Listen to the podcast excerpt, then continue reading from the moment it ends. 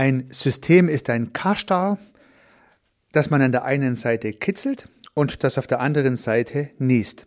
So sagt es jedenfalls der österreichische Forscher Heinz von Förster, um ein System zu definieren.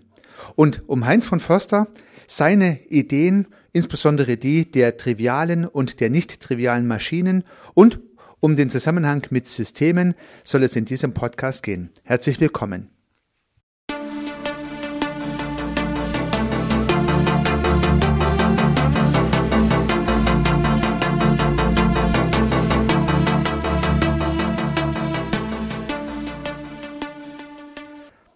Heinz von Förster hat von 1911 bis 2002 gelebt.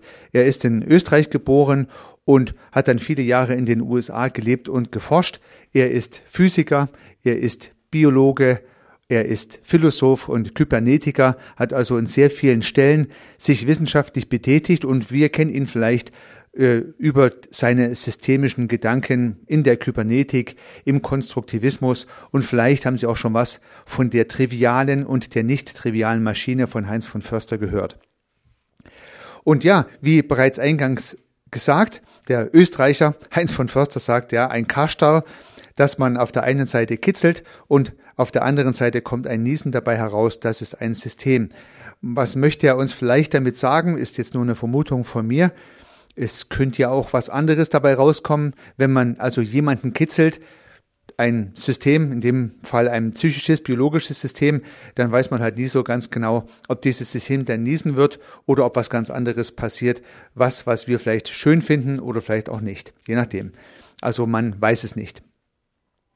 Wenn ein System sich so verhält, also man weiß nicht, was dabei rauskommt, wenn man einen Input reingibt, dann würde Heinz von Foster dieses System höchstwahrscheinlich als nicht triviale Maschine bezeichnen. Also ein System, welches sich nicht trivial verhält, nicht einfach, nicht reproduzierbar oder ja einfach so, man weiß es nicht, was passiert. Aber um zu der nicht trivialen Maschine zu kommen, und Heinz von Foster sieht soziale, biologische Systeme, psychische Systeme als nicht triviale Maschinen, muss es ja auch das Gegenstück geben, nämlich die triviale Maschine also die Maschine, die sich reproduzieren lässt, die man vorhersagen kann. Und Heinz von Foster erklärt das mit einem Anagramm.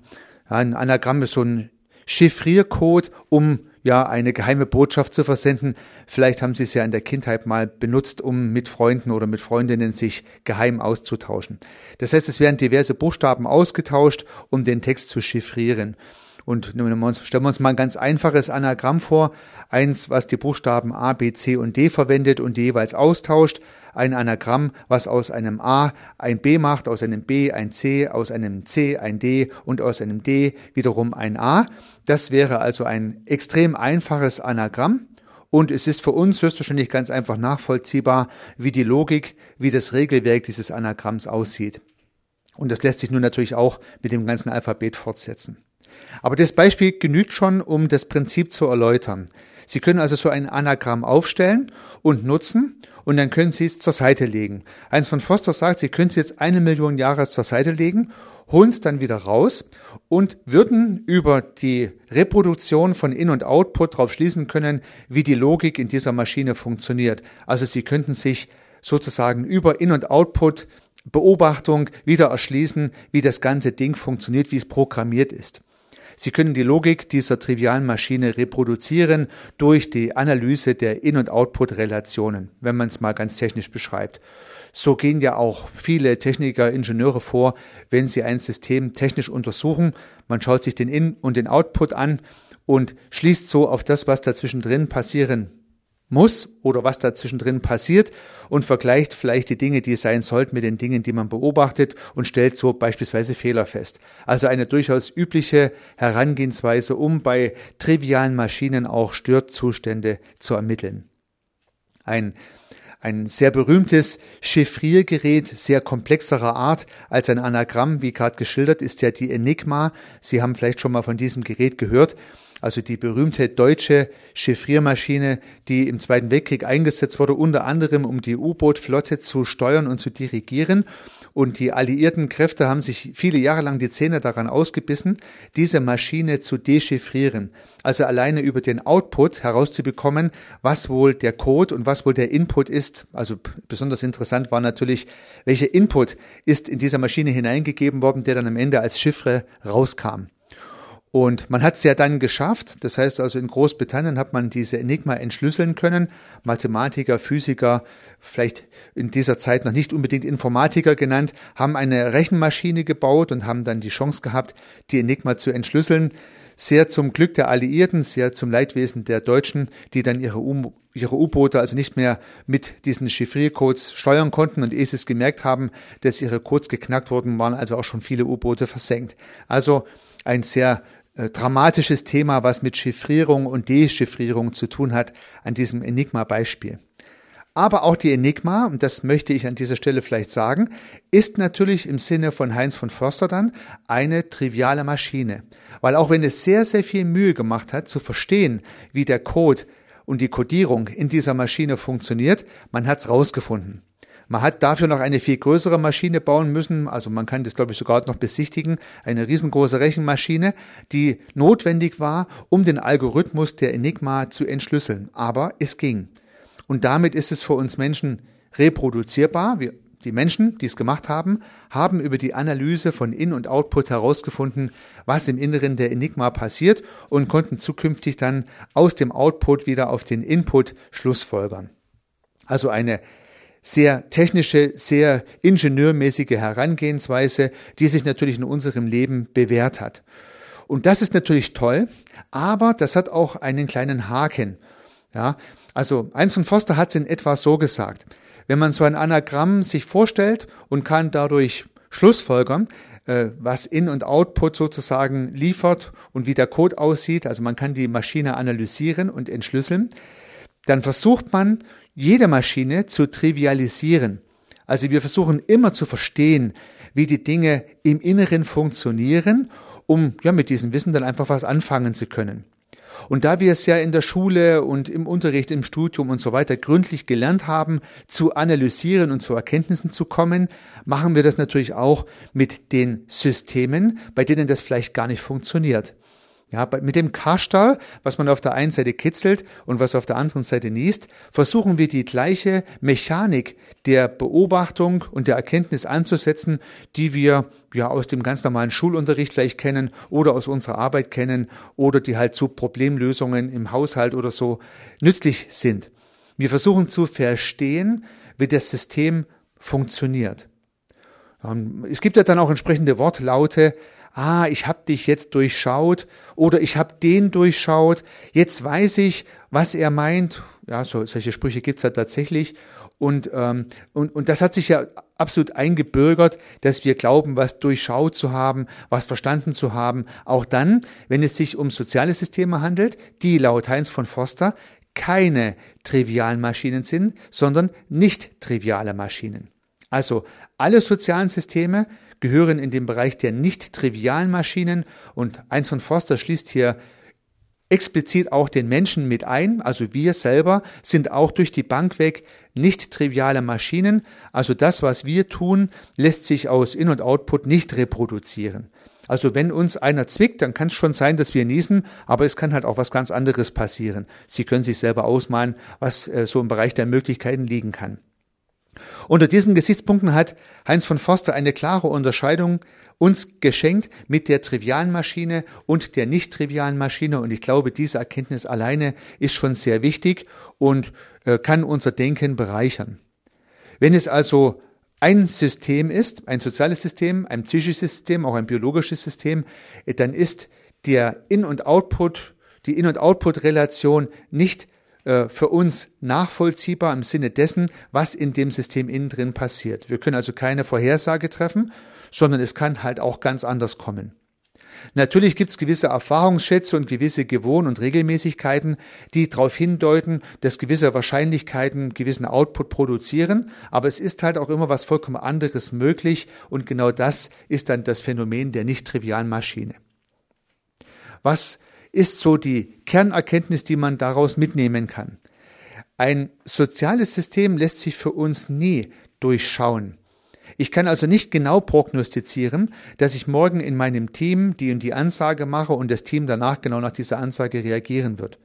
Ich kann halt nicht genau voraussagen, dass wenn ich als Gesellschaft ein neues Gesetz erlasse, als Politik, dass die Gesellschaft sich dann genau so verhalten wird, wie ich mir das wünsche oder vielleicht dann doch ganz anders. Ich kann nie voraussagen, ob, wenn ich mit einem Menschen rede und irgendwas zu ihm sage, er das tut und er das versteht, was ich meine, oder vielleicht was vollkommen anderes versteht und was vollkommen anderes tut. Und diese Erkenntnis, die von Heinz von Foster auch sehr wissenschaftlich herausgearbeitet ist, die kann uns natürlich helfen, die eigene Demut im Bewegen und im Erkennen in der Welt zu stärken. Und ich finde das wiederum sogar eine Stärke.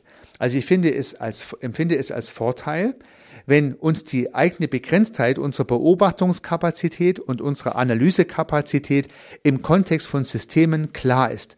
Wenn wir also wissen, was wir nicht erkennen können und wenn wir wissen, was wir nicht verändern können. Also wir können weder erkennen, wie ein soziales System funktioniert, noch können wir erkennen oder können wir prognostizieren, was es tun wird. Und demzufolge ist unser Handlungsspielraum als Beobachter und auch als äh, Akteur in und mit sozialen Systemen begrenzt. Diese Erkenntnis ist unheimlich wichtig, weil dann klar ist, dass nicht jede Aktion sofort ein Erfolg sein muss, sondern dass ich immer eine Aktion setzen kann dann beobachte ich, was passiert. Vielleicht geht es in die richtige Richtung, die ich mir wünsche, vielleicht auch nicht. Und dann muss ich mit der nächsten Aktion wiederum nachkorrigieren und versuchen, wieder einen Impuls zu setzen, der in meine Richtung das System verändert oder manipuliert, je nachdem, was ich vorhabe. Ich kann aber nie davon ausgehen, dass das, was ich mir genau überlegt habe, so eintreten wird. Und deswegen ist vielleicht auch im sozialen System das Motto Try and Error, ja, Versuch und Irrtum ein durchaus gutes Grundprinzip. Es macht also vielleicht nicht Sinn, sich Wochen und Monate lang auf ein Gespräch vorzubereiten und dann zu meinen, wenn das Gespräch sehr gut vorbereitet ist, dann mache ich sozusagen dieses Gespräch und hinterher wird es genauso sein, wie ich mir wünsche. Denn es könnte auch ganz anders kommen und alle Vorbereitung war dann umsonst. Ja, demzufolge ist es vielleicht sinnvoller zu meinen, man probiert mal aus, ob diese Idee funktioniert. Wenn ja, dann versuche ich das in diesem Kontext weiterzuführen und wenn nein, dann probiere ich halt was anderes. Also am sozialen System dynamisch und zirkulär zu arbeiten und nicht davon auszugehen, dass eine lineare Aktion, also eine einmal durchgeführte Aktion zum gewünschten Ergebnis führt, sondern hier zirkulär zu denken, zirkulär zu handeln eine Aktion, einen Impuls zu setzen, zu beobachten und aus dem Ergebnis der Beobachtung zum nächsten Impuls zu kommen, zum nächsten Impuls zu kommen und so weiter. Und immer die Überzeugung zu haben, ich weiß sowieso nicht ganz genau, wie dieses System funktioniert. Ja, vielleicht stellt sich schon so eine gewisse Erkenntnis ein, aber es ist niemals die endgültige Erkenntnis wie das System funktioniert und durch immer wieder den Versuch, in die richtige Richtung zu agieren, äh, das System in meinem Sinne zu beeinflussen. Diese Demut der Erkenntnis, dass man das System nicht durchschauen und nicht linear verändern kann, hilft demzufolge dann auch systemisch denken und handeln weiter. Und das trifft natürlich insbesondere auf das Thema der Führung zu oder auch der Ausbildung für Pädagogen wichtig, für Führungskräfte wichtig, für Teamleiter wichtig, für Menschen wichtig, die mit Menschen zu tun haben, egal in welchem Kontext. Deswegen glaube ich auch für Sie vielleicht ein spannendes Thema. Liebe Zuhörerinnen, lieber Zuhörer, vielleicht konnte ich Ihnen auch einen Impuls geben, der Ihre Gedanken in diesem Kontext optimiert, verändert, vereinfacht, verbessert. Dabei wünsche ich Ihnen sehr viel Erfolg. Unternehmen Sie was, Ihr Heiko Rössel.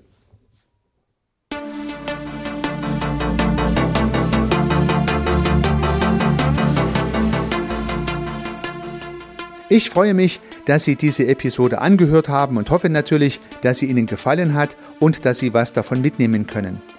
Wenn Sie keine zukünftigen Episoden verpassen möchten, dann können Sie den Podcast gern abonnieren. Nutzen Sie dafür den Abonnieren-Button in der Podcast-App Ihrer Wahl. Natürlich würde ich mich auch über eine Rezension oder über eine Bewertung freuen.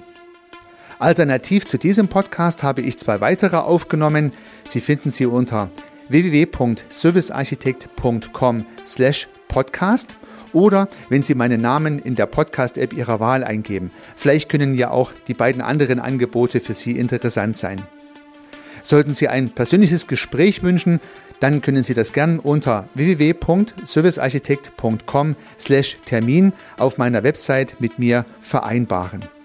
Ansonsten freue ich mich auf ein Wiederhören. Bis dahin, Ihr Heiko Rössel.